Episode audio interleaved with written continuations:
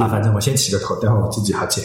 那个停更了很久啊，我今天刚看了一下我的节目，第五季只有九期啊，然后我我在想，我们要不要开第六季，还是把第五季持持续下去啊？然后我想了蛮久，我没想好啊。然后呃，不管怎么说啊，这一期就不算啊，就当番外。呃呃，怎么说呢？就是我们试录一下，因为我们来了一个新的新加盟主持人啊，来，希望大家怎么称呼你？啊，大家好，嗯、我大家好 我我感觉好像很很正式啊，其实不应该这么正式。嗯，其实我很随意的呃，我其实我是呃，我也是一个产品经理，我大家可以叫我林杰。然后原来我知道是分波跟明仪搞的这个节目，然后这个节目也获取了一定的粉丝数，然后分波跟我说，在没有运营的情况下，也有很多同学在订阅，说明大家对这个节目还是比较认可的。那这次过来，我自己也是想尝试一下，跟大家分享一下自己的观点，然后也跟分波一起玩一下这个有趣的项目。我还是比较喜欢它，把它当成就是项目或者产品。呃，产品经理的角度来说，做好这个事情会给大家带来一些价值，会很有意思。嗯，这也是我的初衷可能很少会给大家带来价值，还有叫我波仔就可以了啊。波仔，波仔 对，就就本期节目正式开始啊！我想聊一下，就是接下来我们怎么做。但是其实我没想好我们接下来怎么做，但是我还是想回顾一下啊，二零二零年啊，就是整个整个自己这一块可能也。也有一种新的感受啊，因为切换到管理岗以后，然后真正的只是做管理啊，嗯，完全脱离产品，可以这么说啊。呃，有一些不不一样的想法。然后呢，还有呢，就是二零年，我觉得这个年份特别长，你有没有这种感觉？是我我我有一种很恍惚的感觉啊，就是我们家小朋友上学，我就想，哎，他这两个学期怎么感觉我已经过混了，就不知道他两个学期是怎么衔接的。然后二零年一年其实是是呃二下跟三上嘛，嗯，对吧？但但是我感觉他就上了一次学，嗯，然后就就整个整个人就过混了。然后我去回忆了一下啊，我没有通过呃电脑啊或者说是网络啊什么的，我去回了一下，二零二零年互联网发生了什么大事情，我好像一个印象都没有。然后如果再回忆一下，让我留下深刻印象的产品。好像更没有了，就就就要挖空心思去想了。我不知道你有没有这种感受？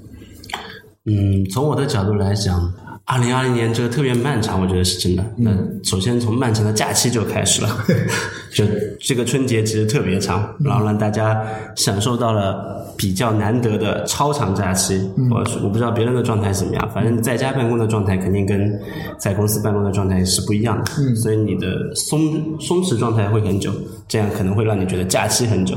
嗯，然后经营的比较，然后第二个就是。疫情我觉得特别的久，疫情到现在还在对，就你会让你觉得啊，二零二零好像一直在疫情中。是是是，这这个这个是可能也是一个比较关键的点。然后说回风波刚才说的，二零二年除了好像除了疫情在你心中没有留下特别深的点了，那这可能也是一个比较关键的点。然后我我刚才想说一下波仔说的那个点，二零二零年好像没有给你留下特别深刻的点，是我有。年末的时候，蚂蚁那个事情，我觉得是印象最深刻的。那是年初，我回忆了一下，年初留下比较深刻的印象就是各种买菜软件，嗯，就就就疫情期间是各个平台抢盒马，什么叮咚，然后每日优先是吧？嗯，然后各个平台各种时段的抢菜，就感觉快饿死了。但是过了那个点以后，你有没有发现，好像也没有说就没有想象中这种很多公司倒，或者说很多公司。那个的状态啊，就整个互联网感觉还行，然后感觉电商反而又起来了。嗯，比如说拼多多是吧？现在也在风口浪尖上是吧？所以，但是呢，你说真正的我们作为产品人或者互互联网的那个产品经理，你说二零二零年有哪一款产品，哪一款 App 吧，或者说软件吧？让你觉得眼前一亮，我是好好久没有看到这种现象级的产品了。就我们一直以前就是，我记得一五一六，嗯，一七这几年就是一七已经慢慢少下来了。就一五一六这种现象级的产品很多，有有的是火一时，挂掉，有的就火了以后就平稳了，是吧？二零二零年我真的没有，然后互联网也不鼓吹什么模式了，对，各种模式也鼓吹一下。二零二零年我真的一点印象都没有，但是我看过一个报告，嗯，当然这个得益于疫情啊，就是呃，第一个就是手机上网的人越来越多，大家有个报告我我看过，但数字记不得。然后还有一个就是短视频爆发，那蛮正常的。对。然后抖音，呃，已经登上了，呃，就是在三月份那个事情登上了，就是活跃量最高的那个点，已经超过微信了。然后后面好像就很平淡，是我们太专注于工作了吗？呃，从某种角度上面来说，今年我感觉给我印象比较深刻的是协作软件。其实今年应该是协作软件的一个风口吧，包括呃我们这个圈子里面不是比较小众的那个 Notion，Notion 嘛，嗯，我不知道我发音对不对啊？就最近很火的那个这个应该编辑软件，但实际上它应该很早就有了，但今年我总感觉在很多场合都听到了别人在推荐它，但实际上它是很早了。然后基于它做出来的像飞书文档啊，我我我自己 YY 的飞书文档可能是借鉴 Notion 的，包括语雀啊，包括现在的腾讯文档啊，都都是类似。然后今年让我觉得，就为什么说呃企业文档协作这块变得起来是还是跟得益于疫情。嗯。然后印象非常深刻的是，当我第一次疫情出的时候用到飞书那个协作文档的时候，我自己是眼前一亮的。我觉得，就线上的协作模式用飞书好像真的会很高效，因为，呃，刚开始我们用腾讯文档的时候，我记得没有像它那么协作方便，因为飞书飞书跟腾讯有些不一样的是，就我们一般腾讯工作的话，要么就企业微信嘛，嗯嗯，啊，不一样的是，它给了你一个方法，嗯，就腾讯很少去阐述这种方法，但飞书给到你的实际上是飞书本身加文档加会议的一整套解决方案。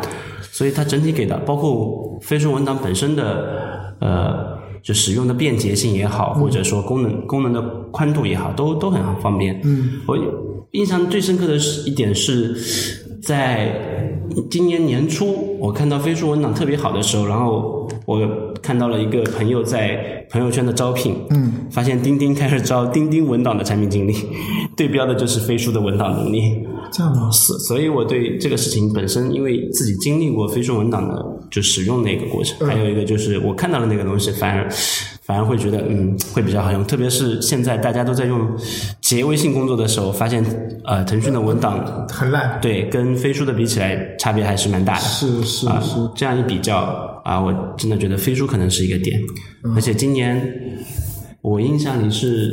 十月份，嗯，飞书好像正式开始就是做品宣还是什么的，嗯嗯，可能我的认知有点晚了，但我印象里是那个时候飞书开始把自己定义的更清楚了，文档也拆分了，飞书本身也拿出来了，然后飞书变正式变成一个就开始向大众去推广的。呃，企业协同软件了，或者说企业协同工具，以前印象里好像就很少用，包括之前我们试用的时候，其实也是没几家企业在用飞书。嗯嗯，今年这个我是有印印象特别深刻的一个产品，其他的确实像你说的，没有什么特别大的影响。就拿我们这个行业来说，在线教育说的很久，但实际上还是那些家，然后它的模式没有任何更新，是，所以其实也没有什么特别大的浪花。而且线下教育今年受冲击太大。对。死掉的也蛮多。是的，哎，你说到飞书啊，我刚开始用的时候，我真心觉得飞书不咋地。嗯，就是你说的那个 Notion，我用过，但是由于原先它的服务器在国外，访问速度比较慢，所以我没没有没有用下去。而且它真的很方便，操作起来很，就是你可以在上面玩出花来。是，但是它的那个所谓的就是。进入门槛会比较高，你要把它玩出花来。然后网上有这些教程，我看过，我觉得哇，这个这个笔记软件好像很牛逼的样子。然后我下过他的客户端，我觉得它颜值 有点 low，可能是 Mac 平台可能稍微好一点，Windows 平台真的有点颜值有点 low，然后我就没用。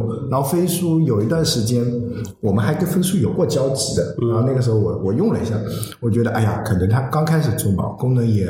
挺一般的，因为我用过国外以前一个协作软件，我我我很想把它找回来，但是我忘了它叫什么名字，反正英文我也记不得，是吧？然后那个我我印象中是蛮好用的，然后颜值也还可以的，但是我忘了它叫什么，找不回来。但我我印象中那个很好用，然后跟飞书一比，我觉得飞书不好用。后来用了腾讯的那个写作文的，我觉得这个更烂。我靠，我辛辛苦苦编辑好的。这个那个叫什么格式？大家一协作，我靠，这格式满天飞的，我头啊大了。所以这么一说的话，今年真的我感觉，呃，写作类软件好像焕发了一波生机，但是真正说赚到钱的，或者说恰到饭的，没有哎。对。目前这个市场就是属于免费的市场，总感觉对，就很难去恰到饭。对，但是我感觉石墨还是很好用的。嗯，石墨可以，没有收广告费啊。嗯，你要收一点也是可以的。然后我我一直在用石墨，我就我后来就把所有的这些东西，我现在还是用石墨自己自己玩。我觉得一个人这么玩玩我够了，我不需要写作，然后又又是语音的嘛，然后我就觉得哎这样就够了。然后笔记软件今年就像你说的那个。呃，Notion，然后印象笔记今年推出了一个叫超级笔记，对对，就跟那个很像，对，跟 Notion 很像。我又把印象笔记下回来，然后又开始用印象笔记。我有一段时间不用它了，然后我就又下回来。但是你如果不付费啊，其实我感觉限限制还是有点大，限制非常大，限制非常大。所以，哎呀，要付费的软件太多了，嗯，慢慢的退化。我现在就用。那这个这个，要么就是石墨，要么就那个这个叫什么？OneNote。呃，OneNote，对我就这两个，就就直接用，然后其他我基本上都不用，我连那个有道也不太用，嗯，我也不太用了。然后我觉得就就这两个打打字还简单一点，方便一点，然后记录一些东西也随心所欲啊，搞搞一下。嗯，所以今年我就觉得这一块其实是我一直会关注的这个领域，因为就是方案写不好怪工具，是吧？对对对，对字写不好怪笔，是是是，就是哎呀哎呀，这个都是写文章不顺，然后换个工具，哎，这个写不好，哎，再换个工具，其实不是工具的问题，这个我稍微有点印象，但其他好像手机上你有吗？我今天玩的最多的还是炉石，你说你们搞不搞笑？就感觉游戏好像这些游戏已经是我们老了吗？是你老了啊！是我老了，你没有在这个圈子里。就像我经常在玩的那个，今年阿里推出的那个游戏《三国志战略版》，虽然它后面到后期，高晓松做广告，对对对对对，到后期也是属于有一些。就是比皮了，就是通过不断的开新服，而不是增加许多比较那什么的玩法去让用户留存。这还是走了老的模式，开新服。那呃，大家可能玩过的应该都知道，战《三国志战略版》其实跟那个《率土之滨》是有些类似的。那只不过他刚好借了那个呃日本的日本的那个代理，嗯，然后所以它的光荣对很多都是原画，所以从呃产品上面来说更符合三国粉或者说男同胞的喜爱。是是是啊，这个因为。我觉得大部分男同胞是三国粉还是蛮正常的，就因为普通人接触历史都是从《三国演义》开始的。所以 心里面应该都会有三国的这个印象。对，呃，刘关张的肯定知道，对吧？所以三国不一定 啊，也有可能啊。诸葛亮肯定知道，不知道说卧龙可能就不知道。对对对，说卧龙可能不知道。三国志战略版这个游戏是我今年玩的比较多的。嗯。然后那其他的他们说的端游，像最近特别火的赛克朋啊，那个名字我都做不起来了。赛克朋克二零啊，对，二零七七那个是吧？对，但这些我就很少玩了，因为觉得这。时间太长了，我还比较喜欢轻量化的游戏，嗯，包括《三国志战略版》在玩的时候，就是不是氪金就是氪肝啊，肝也氪不起，金也氪不起，就属于 就是里面的工具人，这个大家应该都知道。就是那今年这款游戏我还是蛮有印象的。那另外，为什么对这款游戏有印象？是因为好多报道里面都去写它是阿里在游戏游戏这个战场里面的一根。啊，钉子进了腾讯的市场，然后因为三国志战略版也很长时间霸榜了嘛。后来我特意去看了一下那篇好几篇报道，就阿里以这个三国志作三国这个系列作为契机，衍生出了好几款产品。嗯嗯，包括有什么三国之幻想大陆还是什么，反正有这个我听过，啊，有类似的能下过。呃类似的三四两三款游戏吧，我印象里，那所以我对这个还是有点印象，而且我自己《三国志战略版》还玩了蛮久的，从四月份入坑到现在，虽然现在还是个工具人，但还是在玩，因为他们我我是从那个时候跟进去，一直到现在 S 四了嘛，因为它会有不断推出一些新的武将给到你，会让你产生一些好奇感。哎，这个武将的技能为什么是这个？然后你就可能会重新去回顾自己的《三国演义》也好，三国志》也好。那啊，对于男人来说，可能这样的一个调起你重新回回顾儿时的东西的时候，会比较有味道。哎，这个游戏我我就是就像你说的，被刷屏、霸屏，甚至霸屏啊，对就是呃，过年的那段时间我在刷抖音，现在抖音已经从我手机里面。被我删掉了，我觉得我控制不了自己，我就把它删掉了。就那段时间，就刷着刷着，这个高小说又出来了，对刷着刷着这个谁出来？但是啊，就就像你说的，他他是那个光荣的那个直接拿过来的，嗯，所以像我玩过他的那个《三国志十》啊，那个那那版是比较经典的，所以我有一种很怕，就是我怕就是国内的这个。这种做游戏啊，没有像高晓松说的那个什么什么啊这么，然后只是就是骗你氪金，然后骗你那个，然后没有想象中那那么平衡啊。尤其是企鹅家的游戏啊，就是你只要氪金的那就那个没有那么那么平，所以我一直没有去下载玩了。听你这么一说，好像可以试试了。《三国志十》这个给我留下的印象太太经典了，然后就不想去玩。以前有那个那个叫什么？呃，那个英英雄无敌，对对对魔法门，对魔法门魔法门那个很经典嘛。嗯然后后来也最近好像也出了手游，还不去年对，出了手游，然后反正就哎呀，就但不行哦不行，啊真的不行，就就就毁 IP。对，毁 IP，就是有时候可能不是游戏不行，是你不行了，对对吧？你你没有那个时间啊，最主要的我觉得是时间。第二个呢，你没有那个氛围。就原先那个时候是可以一个寝室一起干的，对对对现在是自己一个人。然后呢，网上的那些人，哎，大叔啊，就就不太一样。就像你说的，要么没有时间，也不想充太多的钱，所以就玩不动。那以前玩游戏都是有大把的时间，是这个游戏到今年是确实挺霸屏的。说起游戏，我我真的，我居然在我自己不知情的情况下。嗯，叫染上了喜欢看游戏主播玩游戏的瘾。以前我是不会的，你知道吗？我觉得我看他们玩，我还不如自己玩呢。我干嘛要看他们玩？我自己玩一把不爽吗？现在我有时候就觉得，哎，还是看他们玩吧，很欢乐，你知道吗？我不知道这个很神奇，为什么会有这样的心态啊？是真的是全民直播的时代到了吗？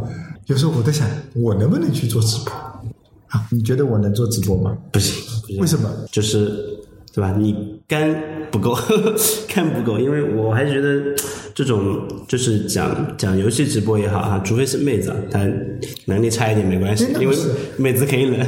如果是汉子，他他是做游戏直播的，然后他自己的水平很菜，嗯你想想在弹幕上都会是什么？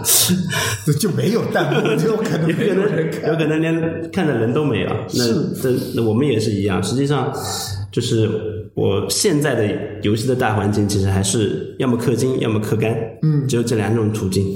你有的时候你氪金氪的好还不一定行，你得真的是要氪肝才行，所以这个会门槛会比较高。对我我我我非常明白这个门槛，就就氪金的游戏，大家可能不太会干，对不太会。要么就看看人家啊氪冲到什么，我记得呃昨天我还浏览了一下那个什么百万 UP 主，里面有一个就是游戏主播，他就是专门就是氪氪金的，氪到很豪的那种，然后让你们看看会怎样。我就我印象中有这么一个主主主播，我没有关注，我没有看，然后。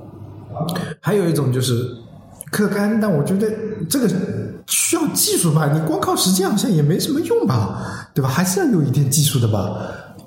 是有，但我还觉得这就是一般能花得起那个时间的都是年轻人，他微操还是可以的。就是老老来啊，微操就不行了呀，是是是手指没那么快了。是像像我在看的两个游戏主播，就打炉石战棋的，原先是玩那个，他们是玩那个那个就是呃天梯的嘛。嗯。那天梯你要去研究卡牌卡组什么的，战棋好像就不太需要，你就反正更新频率也比较慢嘛，反正你也不用去维护你这卡，维护自己的卡组嘛，反正就有点运气的成分这么玩。所以那年纪大的。呃，那些 主播年纪确实是有点大，就跟我都是八零后，就九零后的都很少。是，那但是我印象中的原先的这种游戏主播，我我个人感觉还是以这种即时战略为主，就它的准入门槛会很高。是的，像。现在你说王者荣耀，我觉得准入门槛已经加了降低了很多。降低很多但原先像这种星际啊、魔兽这种准入门槛其实挺高的。挺高的。游戏的理解就像你说微超 APM，是你你要求很高，然后那种游戏不太适合做主播，你知道吗？因为他不可能一边打一边跟你说话，因为他很专注。那个我我看那个呃。那个大家都知道玉米啊，玉米口就是那个魔兽三的一个职业选手嘛，他在虎牙上有有有直播，给他打个广告啊，他他虎牙上有直播，然后我我我最近会看他，就是跟人家四 v 四，就全程就。鼠标键盘的声音，就是刚开开始的时候，他会还会跟你聊两句哦，说啊这局应该怎么打啊，我们是怎么，哎呀我们是什么，然后后来兵越来越多，然后那个越来越多的，只有鼠标跟键盘的声音了，偶尔听他一两句话，然后就觉得会很干。就你真心喜欢这个游戏，你还会看得下去；你对这个游戏稍微。就了解的不深入一点，你就哎，这有什么好看？就几个东西这样走来走去，所以这种游戏是看，呃，就是解说的那个人会比职业选手的人多。就解解说就反正就啊，对对对吧？就就感觉还是有点声音，不然我看直播是在看 看看机械操作嘛。没声音，再好的戏也出不来嘛。对这个广告词。很流行，哪来哪来这句广告词？我怎么不知道？很早很早吧，我印象里，我小时候看体育频道都是这么说的。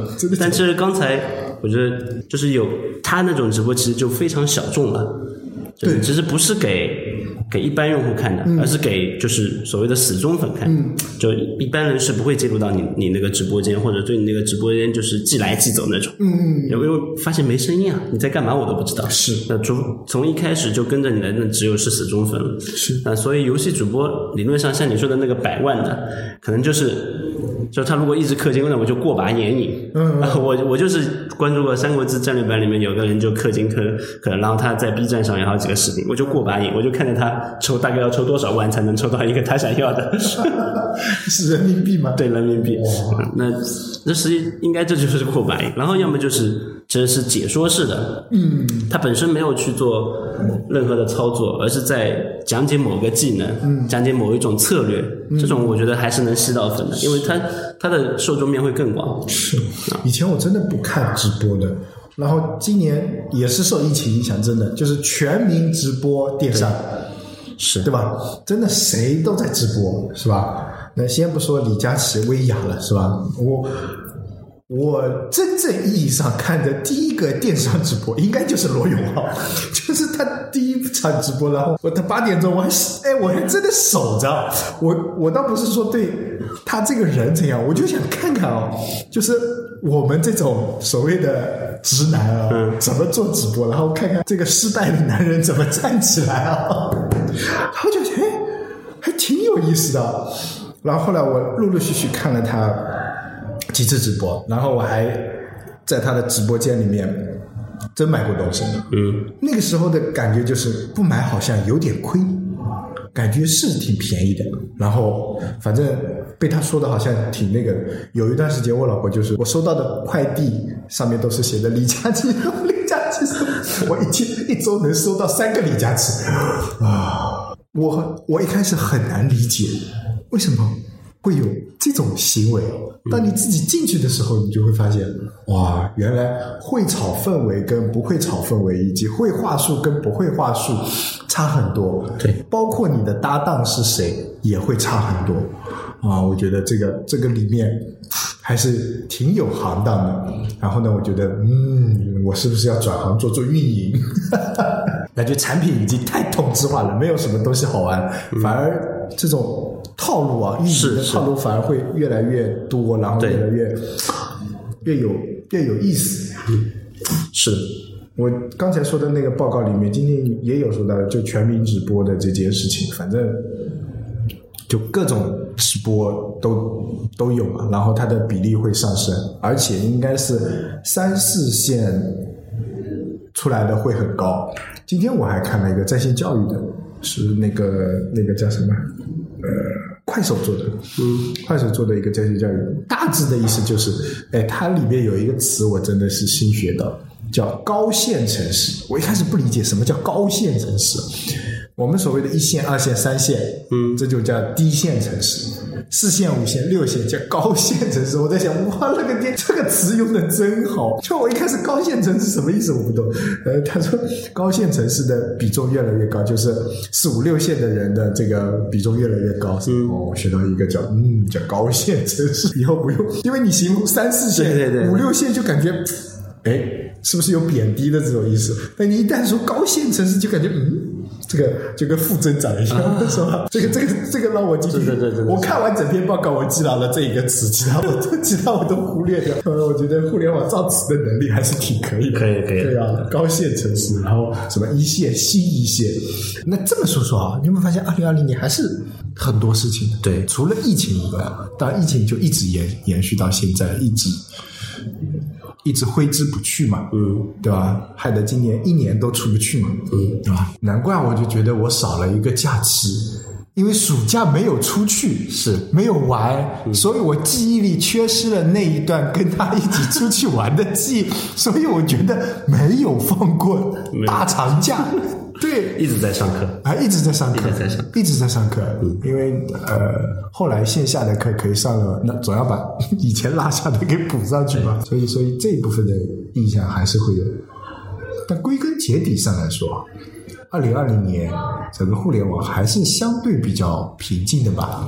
除了蚂蚁这件事情啊，是，我觉得也是比较平静。但是，但是从某种角度来讲，我我觉得年底不平静和或者说年底二零二零年为二零二零年，就是奠定了一个基调，就是年底的这一连串事情，包括蚂蚁，包括美团、阿里被人民人民日报点名，包括后面华为的事情，以及现在的这一些，就会让你觉得，呃，国家开始越来越注重公平了。在在注重公平的同时，他已经不再放过任何行业了。以前总感觉反垄断这个事情，嗯，好像离我们互联网很远。你一直听说某个行业在拆分，比比方说电信行业从呃。移动、联通不，电信一家变成了移动、联通、电信三家，包括去年二零二零年应该又新要成立第四家，嗯，包括某些行业在央企在一点一点的拆，也也在做这个事情。那现在突然间到我们互联网了，总感觉这个事情有点那有点奇，有点就是对于从业人来说可能会有点希冀，就是感觉在某些领域上面，你可能创业公司又有机会了。因为可能国家会给你设定一个政策的利好，比方说不让某些巨头给进入，或者说会对某些巨头的进入设定一定的门槛。我总感觉会有这么个趋势啊，但我不确定。我自己会想，如果某些新兴行业的起来，会不会给会给我们这些所谓的平静已经平静了一段时间没有爆品的互联网，再带来一些新的一些风口？从这个角度来说啊，我同意你的说法，就是有可能啊，有可能，而且这个可能是大意愿上的理想的这种可能。但是你有没有发现，从一七年以后吧，整个互联网可以说是一种所谓的叫见钱眼开的模式，对，对吧？不是像原先那种，那种可能也不是不不不是特别合理啊。嗯，那好歹也算什么百家齐百花齐放啊，什么乱七八糟啊。那么有有一种说法，就可能是原先这个互联网的土地比较贫瘠，是吧？现在就是同质化特别严重。还有一种呢，就是说，呃，大家都要活下去嘛。对，这个毕竟用户的红利只有那么一些嘛，对然后就像你的土地的养分只有那么一些嘛，那只能支撑这么些东西。那确实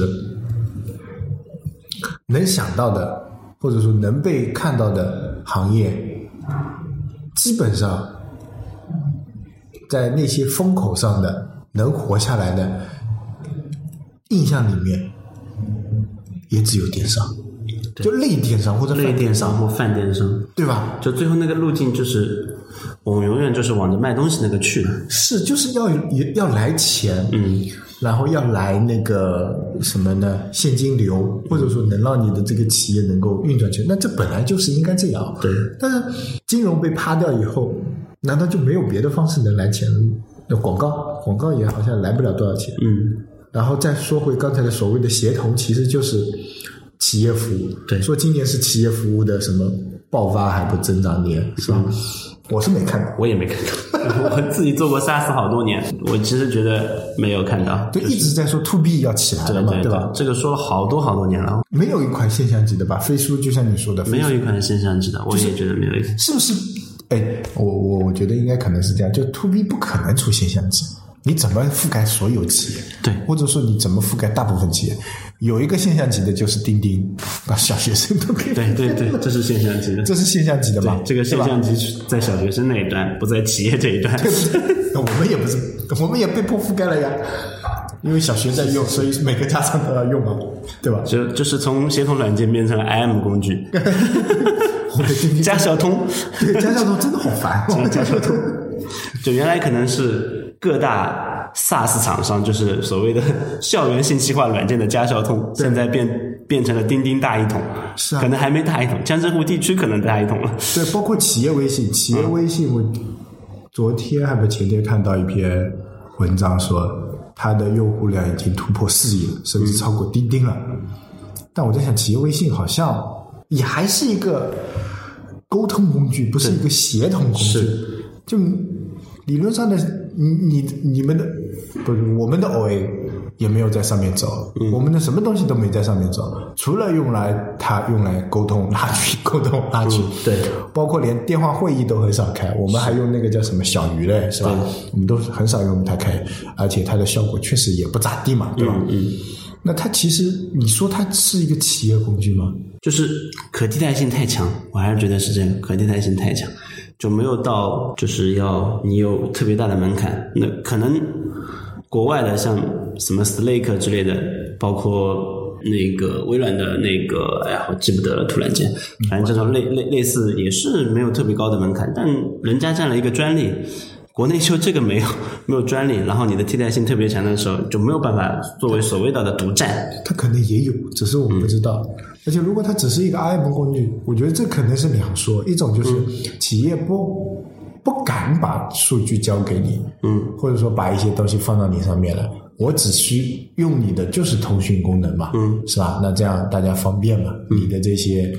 比如说，呃，联系管理比较方便嘛，是吧？那比微信方便嘛？对呃，那总不可能用回 QQ 吧？对，对吧？这你 QQ 好像看上去也不怎么靠谱的样子，是吧？是是企业微信至少符合企业的形象，就对符合 to B 的形象嘛，是是是啊对吧？那那还能什么？钉钉，那有些公司可能在用钉钉嘛，是吧？以前我记得还有什么那个叫什么什么道明道，对，明明道是吧？啊，那个很老很老了。对吧？明道还好像有一段时间还挺火的样子，嗯嗯嗯，对吧？那现在好像都都都不行了，要么就是用企业通讯工具，要么钉钉，要么微信，企业微信啊，好像有第三个，除非你自己加开发啊，比如说你们你们网易的泡泡，呃，那也不行。对，就是 我们就后来又分飞书了呀。就至至少我所在的部门后来用了飞书，泡泡没人用，因为泡泡那个实在太烂了，烂到不能再烂了。但是我觉得就是因为。就是只是你们自己在用啊，所以不会投入精力去那个它吧？那其实刚才你说到那个，就他们其实可能还会有他们独占的优势，还是那我觉得还是真真实的。嗯，就企业微信，我觉得从其他方面来说，它可能都比钉钉要弱吧。我我自己感觉啊，因为我两都用过，包括飞书我也用过。呃，但它有一个特别好的优势是，它可以连接微信。嗯，这是它巨大的优势，因为现在好像自从讲私域啊，讲什么开始，就要到客户的微信号才是你最重要的手段，手机号都可以无所谓，呃微信号你要有。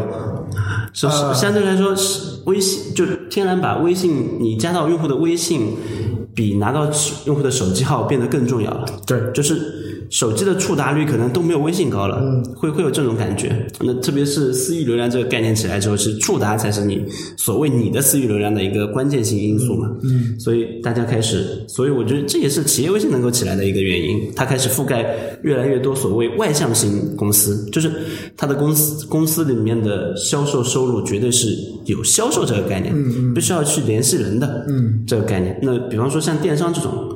可能外向性还比较少，嗯，所以他可以用钉钉，嗯，然后特别是钉钉，可能万一后面啊，跟比方说淘系打通之后，嗯，那电商类企业可能都用钉钉，嗯，因为你连接客户的，就是你在网上的线上的那些客户用的就是钉钉，当然这些企业电商企业也可能在线线下维护一个自己的所谓的微信微信群，那大家应该都接触过啊，嗯。就收到收到那个货之后，还会给你一张卡。扫码，扫码才能获得几元红包，对吧？是是是。那这其实也是他们自己在维护自己的客户群嘛。嗯。那飞书这个工具，其实从今年起来之后，我觉得它更多面向的是我们的这种互联网企业，因为它更偏向于互联网，因为互联网的协作可能是通过文档式就可以解决。嗯。那不需要非得是那种在线沟通，因为在线沟通也不一定说得清楚，每个人的文案能力有限，那你就基于文档去协作，把那个文档上面去。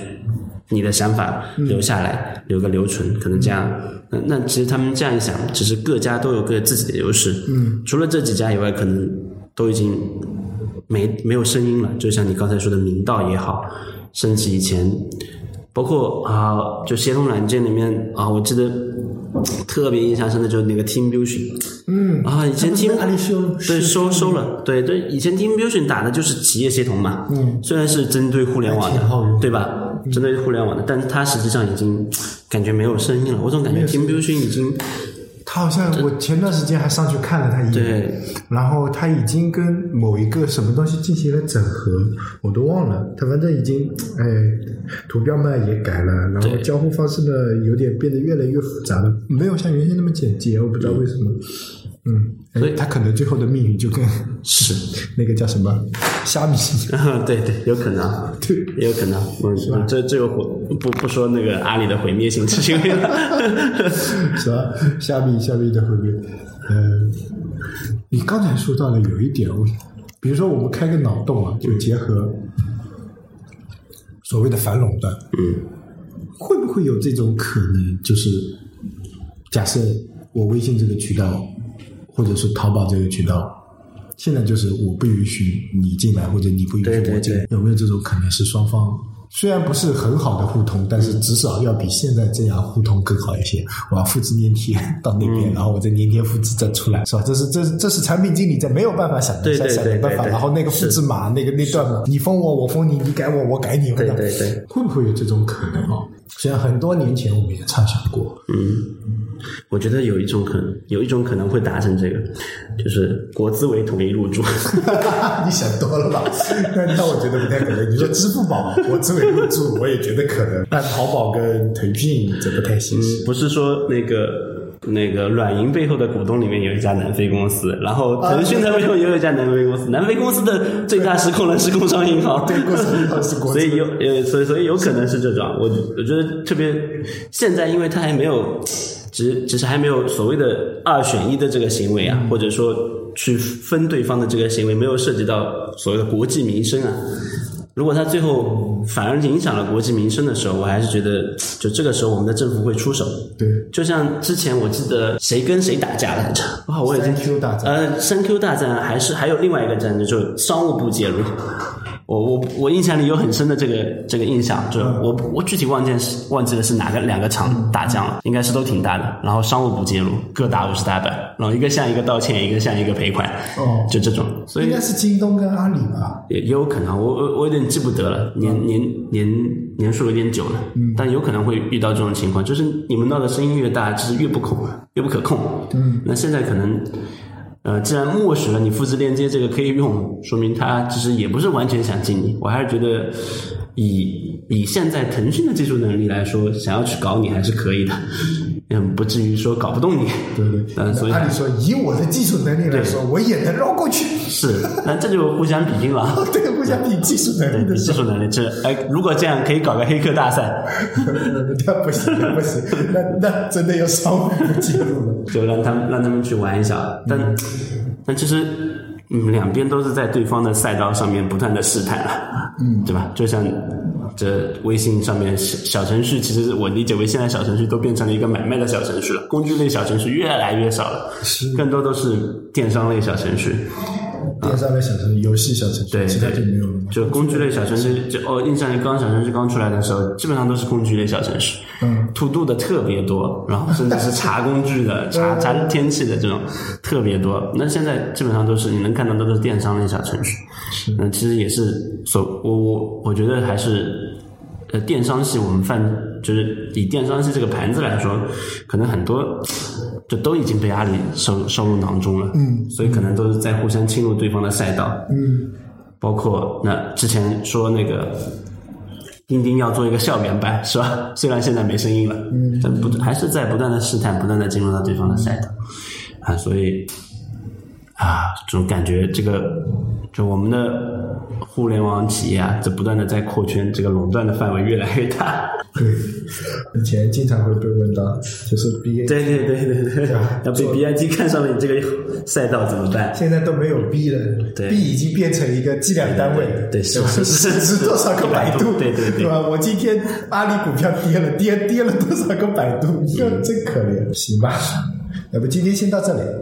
啊，我们我们尽量恢复每周一根啊，然后可能算了吧，不立 flag 了，就尽量恢复每周一根啊，就这样。